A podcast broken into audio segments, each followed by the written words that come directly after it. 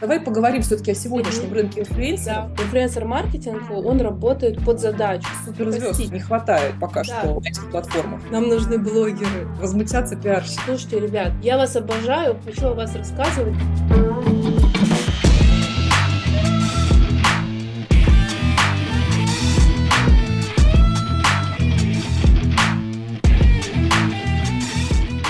Привет! Сегодня у нас в гостях Олеся Боярская, основатель агентства инфлюенс-маркетинга Yoka Digital. Олеся – тот самый человек, который занимался продвижением, я бы сказала, запуском в нашей стране одной известной соцсети с картинками, которая теперь идет с пометкой о том, что она запрещена. Олеся – человек, как говорят, известный сейчас пока в узких кругах по причине своих контрактных обязательств до, но вот наконец мы с ней поговорим, обо всем расспросим, о том, как вообще работает инфлюенс-маркетинг сегодня. Олеся, привет! Привет, Ань, привет, очень рада. Да, спасибо спасибо, что согласилась поболтать. Ты вообще, конечно, человек в этом смысле легендарный для рынка, потому что, как я уже сказала, ты стояла у истоков запуска здесь, в России, очень известных популярных проектов в соцсетях, и, по сути, ты все это время работаешь профессионально с инфлюенсерами, с комьюнити-менеджментом, и, в общем, твоими руками запускались вот такие подобные первые форматы работы, да, с а, вот этим угу. направлением. Ты вообще любишь вспоминать, кстати говоря, как все было тогда, как стало сейчас, вот как-то сравнивать немножко так, ностальгировать? На эту тему? Ну, конечно, как и в любом проекте, тогда это был стартап, не побоюсь этого слова, и я пришла в эту запрещенную соцсеть заниматься продвижением ее в русскоговорящем сегменте, как раз на этапе, когда другая запрещенная большая социальная сеть купила эту маленькую, и все началось, закрутилось, и на самом деле в самом начале было довольно сложно донести до интернет-сообщества, да, то, что за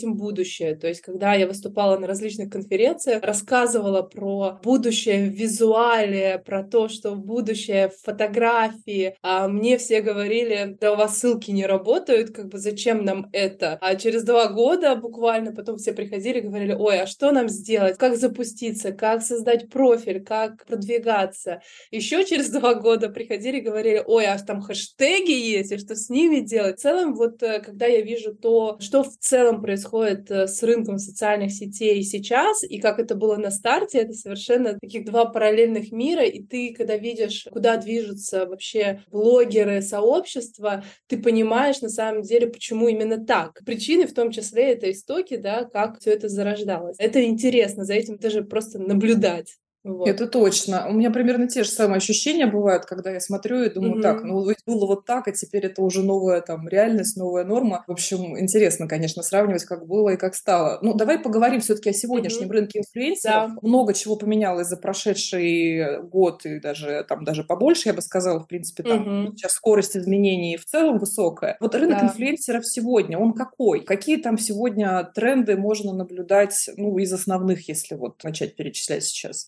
Быстро меняющийся, я бы так сказала, так же, как и сами социальные сети. Если говорить про мой сегодняшний фокус, и мы работаем в агентстве не только с брендами и с блогерами в запрещенной социальной сети, но в том числе и с российскими социальными сетями ВКонтакте, Одноклассники, Дзен. И в целом, как бы я последние три года занимаюсь, можно так сказать, развитием всех социальных сетей, потому что кроссплатформенный подход — это один из трендов, который я еще предсказывала в 2020 году в и как раз в прошлом году, когда случилась блокировка запрещенной социальной сети, то все начали активно развивать другие каналы свои. Все побежали в Телеграм, в Ютуб. ВКонтакте. ВКонтакте, угу. да. Соответственно, сегодняшний тренд продолжается, да, это быть кроссплатформенным везде и иметь множество каналов. Тренд на микроинфлюенсеров, вот, который звучит сейчас, я бы не сказала, что это тренд, это уже закономерность, потому что я про него тоже тоже уже три года говорю, и для меня это просто уже как данность некая, то есть работа с микроинфлюенсерами для брендов, она остается фокусной, но сейчас на самом деле это скорее даже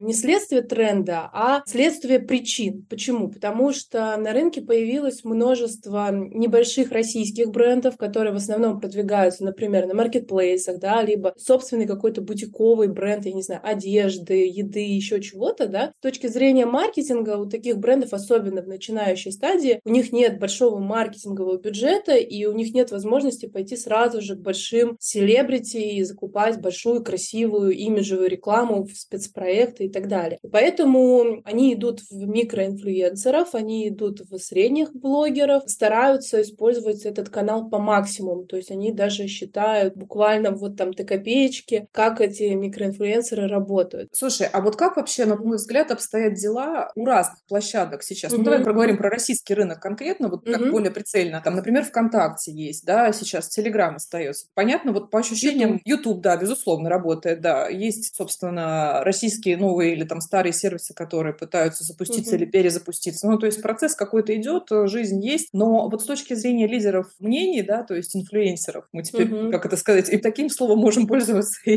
и переводом. Как обстоят дела по ощущениям, естественно, всех, кто работает на рынке понятное дело, что в Телеграме mm-hmm. там больше количество авторов, которые больше зарабатывают и больше рекламных возможностей, но все-таки там, например, что ожидают другие площадки и как у них там сейчас обстоят дела, на твой взгляд? У площадок все прекрасно, я считаю, потому что поток блогеров, которые хотят э, с ними работать, он растет. У них все прекрасно было и до блокировок, на самом деле, да, и просто сам рынок блогеров фокусировался на одном или максимум двух каналах. Так как сейчас просто must-have, да, нужно обязательно иметь несколько каналов. Почти все блогеры, уважающие себя блогеры, имеют 3-4 канала, да, где он может выцепить себе аудиторию. То же самое и бренды. Бренды идут в другие соцсети. Они остаются в запрещенной социальной сети на самом деле, да, и стараются что-то там делать, но понимают, что нужно брать аудиторию из других каналов в том числе. Фокус у социальных сетей у российских сегодня — это вертикальные видео. Почему? Потому что это растит присутствие и время провождения пользователей в социальной сети. Соответственно, Соответственно, у них фокус сейчас в том числе и на авторов вертикальных видео, которые могут снимать такой увлекающий, интересный контент. Мне кажется, еще российские соцсети фокусируются в том числе и на монетизации, потому что они понимают, что для того, чтобы блогеры к ним пришли, им нужно что-то дать взамен. Либо это нативная реклама,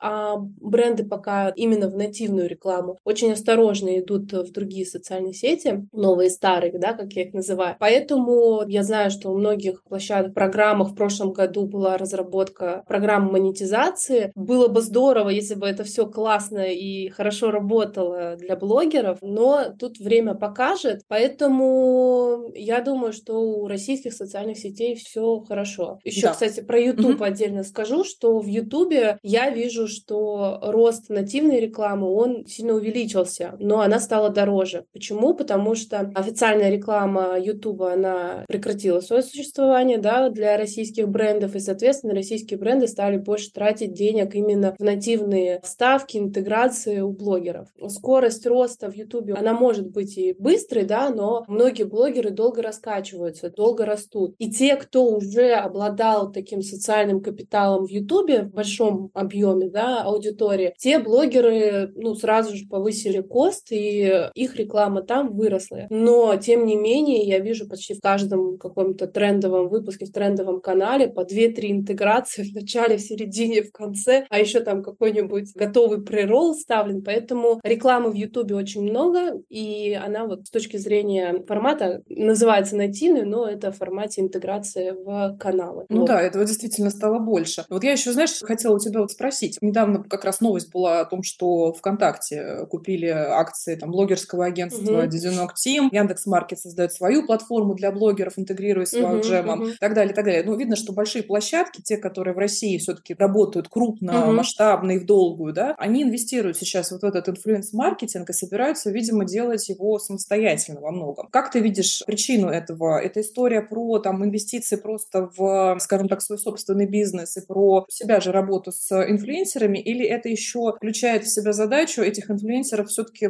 подрастить, ну, то есть суперзвезд не хватает пока да. что этих платформах. Ты знаешь, если посмотреть на два этих агентства, да, на WildGem и агентство Кирилла, да, то это скорее продюсерские центры, которые как раз растят внутри и знают, как растить комьюнити классных блогеров, находят их, помогают им с подачей контента, с идеями и так далее, ну и плюс работают как инфлюенсер-маркетинг агентства в том числе числе. Я думаю, что для многих площадок больших, да, что для Яндекса, что для ВКонтакте, важно иметь свой инструментарий, да, либо свой инвентарь в виде каких-то медиа, селебритис медиа, блогеров, которые появились именно на их площадках и выросли и стали знаменитыми именно на этих платформах. Мы же говорим, что вот блогер, который, там, не знаю, популярен в запрещенной грамме, это запрещенный граммер, да? Вконтакте в клипах мы говорим, что это клиперы, там, в ТикТоке это тиктокеры, Ютуб — ютуберы. Вот, соответственно, для площадок важно, чтобы блогеры, которые растут и становятся популярными, медийными, ассоциировались с их площадками. И, соответственно, такая инвестиция, наверное, она классная. Главное, чтобы с точки зрения уже реализации, экзекьюшена, да, она работала так, как должно быть, и чтобы на этих платформах действительно ребята со своими продюсерскими скиллами помогли вырастить новых звезд. Я желаю в этом плане коллегам удачи, пусть все получится. Но если говорить про инфлюенсер-маркетинг, блогеры, которые выросли в одной площадке, этих блогеров недостаточно для полного спектра инфлюенсер-маркетинга, потому что инфлюенсер-маркетинг, он работает под задачу. Он не исходит от блогеров, он исходит от брендов, от того, какие есть задачи у брендов. В этом смысле наше агентство как раз занимается только инфлюенсер-маркетингом, и мы работаем с точки зрения перформанса, эффективности для бренда через такой канал, как блогеры. И подбираем блогеров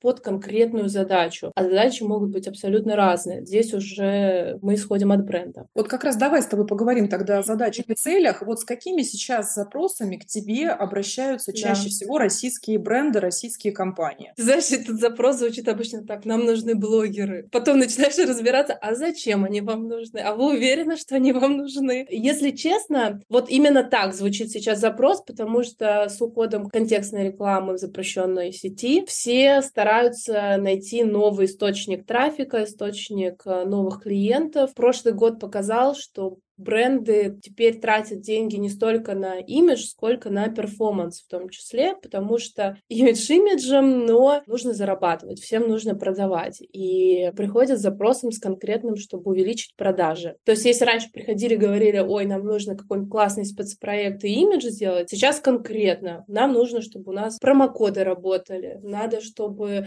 новые пользователи в приложение приходили. У нас есть даже клиенты, у которых единственный такой маркетинг-канал, который остался, это блогеры, и он работает для них эффективно с точки зрения именно продаж. Поэтому приходят за продажами. За продажами, интересно. Окей, а если по площадкам разбивку посмотреть, что здесь произошло mm-hmm. с учетом, опять же, последних изменений в законодательстве? Вот все равно компании приходят, наверняка они запрещенный грамм хотят, естественно. Процентное соотношение как-то поменялось, там, например, стало больше телеги или стало больше ВК, или примерно осталось все так, как было. Что здесь произошло? Я не могу сказать, что приходят и говорят, нам не нужен запрещенный грамм. Почти все берут сразу же и ВКонтакте, и Телеграм, и запрещенный грамм Инстаграм. Если раньше, когда к нам приходили с запросами на инфлюенсер-маркетинг компанию, мы предлагали несколько площадок, все, ну, как бы отказывались, либо говорили, что ой, нам не надо, и у нас фокус вот на рост нашей аудитории в запрещенной грамме, то сейчас все берут и ВКонтакте, и бонусом запрещенный грамм. Но еще, кстати, на YouTube тоже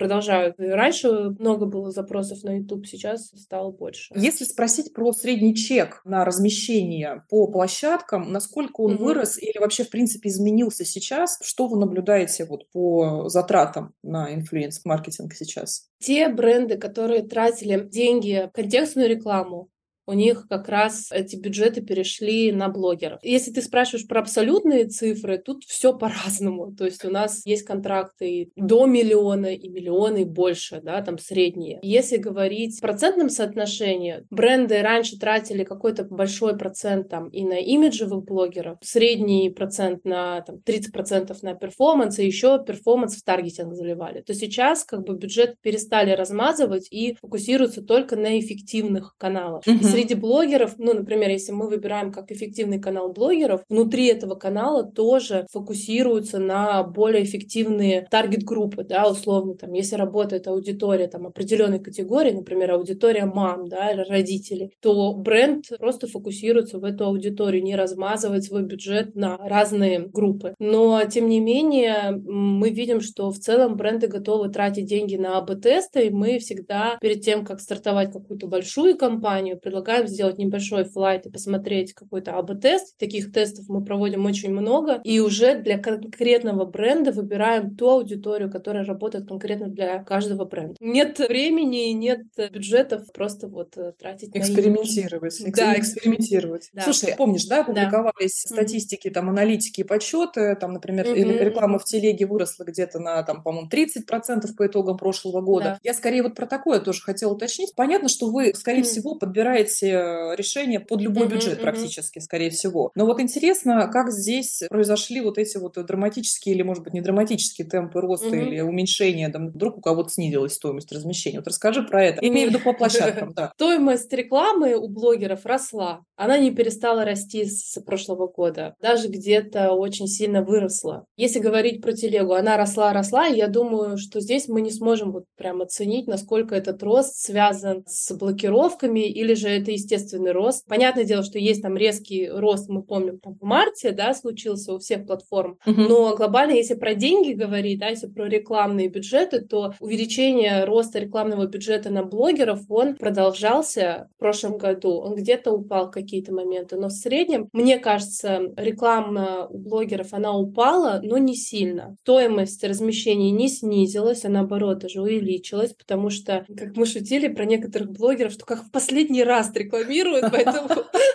берут по максимуму. Вот. Все лучше сразу. А, все лучше сразу, да. Бюджеты выросли только у блогеров, мне кажется, на мой субъективный взгляд. Но тут нужно учитывать все факторы. Смотри, есть три негативных фактора, есть три таких же позитивных фактора, которые влияют на падение рынка и на рост рынка. Негативные факторы — запрещенные соцсети, ушли глобальные бренды, которые тратили очень много денег на рекламу именно у блогеров. И третье, негативный информационный фон тоже влияет да, на маркетинговые траты брендов. То есть бренды многие в бренд-сейфте мы вот обсуждали много летом, что все в режиме таком бренд-сейфте находятся. Это три негативных фактора. Но есть еще и позитивные. То, что Первое. Блогеры стали кроссплатформенными, они стали растить аудиторию в разных каналах, и, соответственно, можно тратить деньги в разных каналах. К ним идут запросы на разные соцсети. Второе. То, что появилось очень много российских брендов, и те российские бренды, которые до этого уже существовали на рынке, наоборот, увеличили свои маркетинг-бюджеты и начали активно продвигаться через блогеров. Это вот как бы второй позитивный фактор, скажем так. Третье. То, что блогеры начали понимать, что с аудиторией надо работать как с сообществом, и не только в рекламном ключе, да, а многие блогеры там запускают собственные продукты, собственные офлайн бизнесы и так далее, и так далее, и это растит количество контента, который создают блогеры. Это тоже позитивно влияет, и в целом рекламных слотов стало больше, и, соответственно, и денег больше. То есть есть негативные факторы, есть позитивные факторы. Если вот все вместе это сложить, то как будто бы не должно быть такого сильного отрицательного, результата. негативного да, результата результата, но глобально кажется, что рынок чуть-чуть упал. То есть если сложить еще и позитивные факторы, то на то и вышло. Ну и плюс естественный рост социальных сетей, он каждый год происходит понемногу. Кто-то там прибавляет не сильно много в аудитории, но глобально аудитория растет. Я бы в 2012 пошутила, что проникновение интернета в нашей стране уже сколько процентов. Аудитория-то растет, пользователи в любом случае. Конечно. тоже один из факторов. Подскажи, поменялись ли как-то у брендов подходы с точки зрения работы с инфлюенсерами, если посмотреть на пиар-составляющую этого сотрудничества, потому что понятное дело, что сейчас многие компании, в принципе, это вообще для любой страны, мне кажется, закономерность, это тренд последних лет, а не одного года. Бренды становятся более осторожными с точки зрения подбора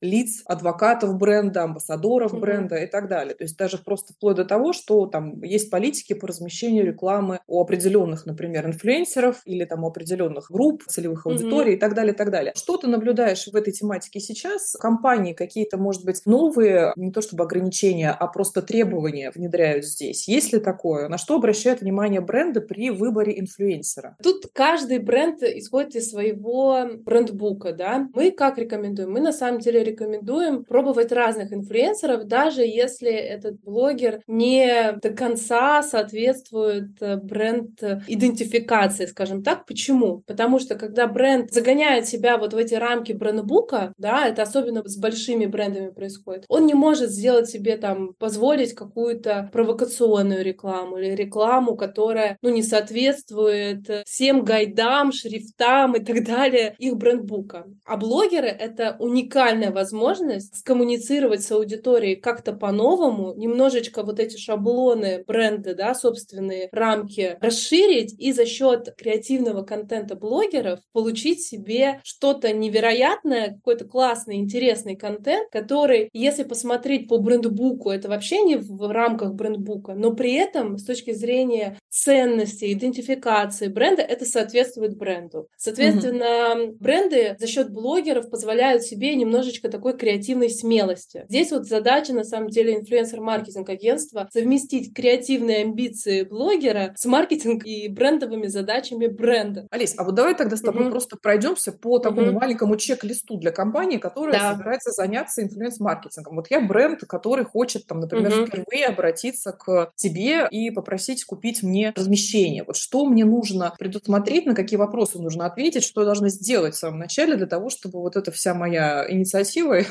увенчалась успехом. Да. Что надо делать? Давай инструкцию. Первое. Вообще понять, нужны ли тебе блогеры прямо сейчас. Вообще, нужны ли они тебе прямо сейчас. Почему? Потому что к нам постоянно приходят э, клиенты, которые говорят, ну вот мы уже пробовали, у нас что-то не работает или еще что-то такое. Я говорю, давайте посмотрим на картину целиком. А что у вас настроено? Есть ли у вас аккаунт? Куда вы ведете? Что вы хотите продвигать с помощью блогеров? Ну, вообще просто хотелось бы, чтобы про нас знали, приходили к нам в магазин или еще что-то такое. То есть нужно четко выбирать цель, для чего нужны блогеры, какую часть маркетинга, пиара или рекламы падает канал блогеров. То есть если это пиар-задачи, какие конкретные пиар-задачи он решает. Если это маркетинг-задачи, какие конкретные маркетинг-задачи решает. И если это просто какая-то коллаборация, идея, для чего она нужна. Второе — это определить своих, понять, кто ваши блогеры, кто вам в целом нравится по духу, по ценностям, кто соответствует по ценностям вашему бренду, да, или своему личному бренду. Третье — это понять формат и площадки. В каких площадках, если это эксперт, например, да, то, возможно, не нужно идти в запрещенный грамм, нужно идти в Телеграм, качать свой Телеграм экспертный. Если это какой-то интересный, классный, визуально красивый имиджевый бренд, то в YouTube. Соответственно, выбрать свой формат, свой подход. Последнее, наверное, это провести мини-АБ-тест, посмотреть, что работает, что не работает, и уже масштабировать то, что действительно дает результаты. Потому что сейчас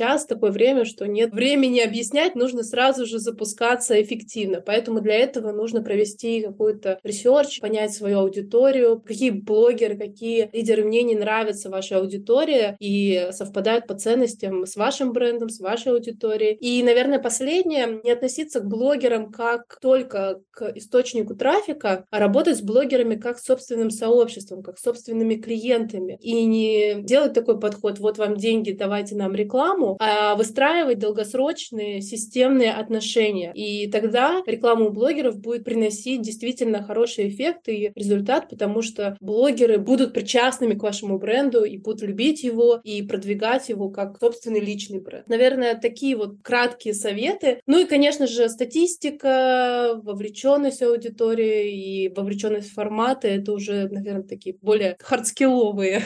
Ну, то есть интересоваться метриками конкретными. Ну да, конечно, без метрик никуда. Если нельзя померить, это имиджевая реклама, как шутят некоторые маркетологи. То есть если вы не можем... Вот сейчас пиарщики померить... возмутятся, возмутятся пиарщики. Я вообще по образованию пиарщик, да, и долгое время занималась пиаром. Мне кажется, блогеры это... Куда вы их пристроите? То есть если это пиар-канал, значит, нужно делать именно пиар-истории, коллаборации и так далее. Если это маркетинг-канал, то делаем маркетинг, да, не нужно совмещать это все вместе. Это еще, кстати, самая большая ошибка, когда бренды хотят все и сразу. Дайте нам и имиджи, и славы, и заказов, и клиентов, а еще чтобы они возвращались каждый месяц. Так не бывает. За каждую часть воронки может отвечать отдельный канал. Да, блогеры могут работать на все и сразу, но постепенно. То есть нельзя ожидать результат во всех направлениях сразу же от блогеров. Это большая ошибка. Золотые слова поддерживаю абсолютно полностью, потому что вот эта история, когда кто-то смотрит глазами пиарщика, кто-то смотрит только глазами маркетолога, в итоге получается так, что ожидания завышены, а цели, может быть, иногда просто не реализованы. Давай мы, может быть, с тобой пройдемся по рекомендациям да. инфлюенсерам вообще относительно того, что надо сделать, чтобы к тебе пришли за рекламой. Каким должен быть, что ты должен предусмотреть, как ты должен работать, чтобы тебя заказывали вот эти интеграции. Если говорить, как начать продавать рекламу в своем блоге или как начать монетизировать свой блог, есть условно несколько дорог, да, куда можно свернуть. Первое — это начать в целом делать какие-либо рекомендации личного характера. Ну, то есть вы любите какой-то бренд,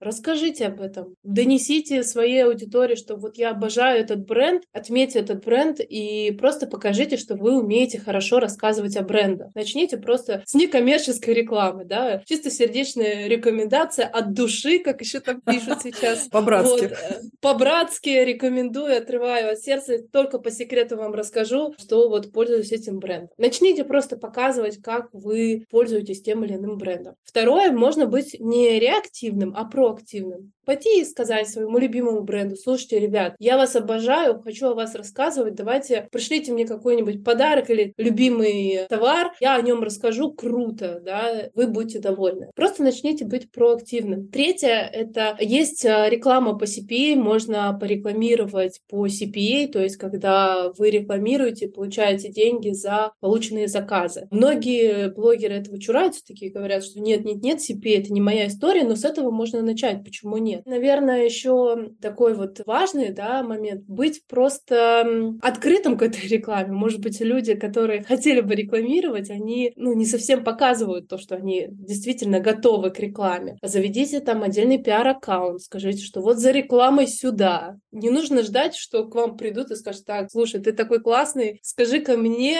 делаешь ли ты рекламу? Заявите о себе, скажите, я делаю рекламу, почему нет? Второй формат — это монетизация за счет площадок. В Дзене, во Вконтакте, в Одноклассниках есть программа монетизации собственного контента. Можно подключиться к этим программам и пробовать монетизировать, получать деньги за монетизацию, как раньше вот в Ютубе было, за свой контент. Третий формат — это донейшены от аудитории. Многие этот формат недооценивают, но я считаю, что рано или поздно многие блогеры придут к такому формату, когда у тебя нет рекламы, но ты получаешь поддержку от собственной аудитории за классный полезный контент. В Телеграме есть бот Donate, с помощью которого можно подключить такую монетизацию. Есть еще Boosty, есть Patreon, есть VK Donuts. Все это можно использовать для получения донатов от аудитории. В Ютубе тоже, по-моему, есть такая система. Поэтому здесь вот много вариантов, выбирай свой. Что еще с точки зрения, вот, кстати, трендов, то, что многие блогеры запускают собственные продукты. Это могут быть информационные, там, инфобизы, это могут быть офлайновые, это может быть мерч. Это тоже форма монетизации своей аудитории, по сути, да, это работа в коммерческую часть через свою аудиторию. Поэтому подумать еще, может быть, о собственном продукте, может быть, не делать рекламу, и я знаю многих блогеров, которые вообще не берут рекламу, просто потому что они не хотят уводить свою аудиторию со своих э, информационных продуктов, либо со своего бизнеса, да, и зарабатывают только на своем бизнесе.